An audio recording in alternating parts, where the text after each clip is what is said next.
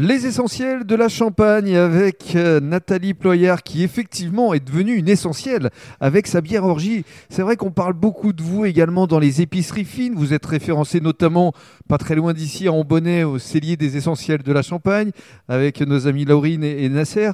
Et puis dans pas mal d'endroits, vous pouvez en citer quelques-uns justement?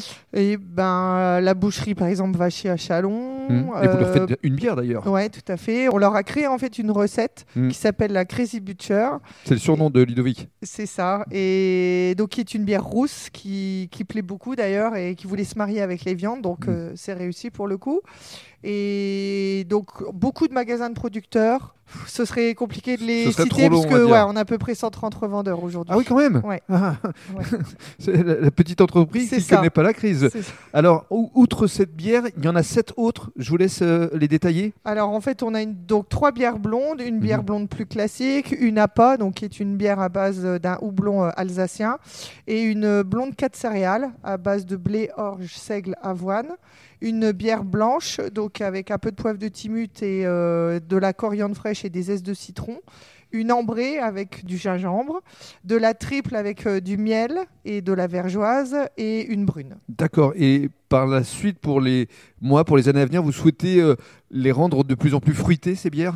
Alors, on veut créer euh, quelques saisonnières, notamment on nous demande beaucoup et régulièrement des bières fruitées. Donc, on, va, on est en train de travailler, je suis en train de faire des essais justement sur euh, une bière aux fruits exotiques et une autre euh, à l'abricot. Hmm. Donc, euh, ce sera peut-être qu'une bière éphémère, mais on verra à l'avenir pour avoir une bière fruitée effectivement à la gamme. D'accord. Et puis ici, il y a un espace aussi euh, boutique avec euh, des producteurs locaux que Oui, vous ah bah, en avez fait. Justement, qu'on a rencontré soit par le biais des jeunes talents, du tourisme, ou euh, au gré des marchés que j'ai pu faire. Et donc, euh, il faut forcément que les produits soient artisanaux et locaux pour pouvoir euh, être référencés ici. Alors pour euh, conclure, euh, la suite, vous l'envisagez comment euh, Quels sont vos projets? Parce que je sais que vous débordez d'idées. C'est-à-dire qu'on a profité de la période un peu particulière pour se remettre aussi en cause en se disant bah, qu'est-ce qu'on doit faire?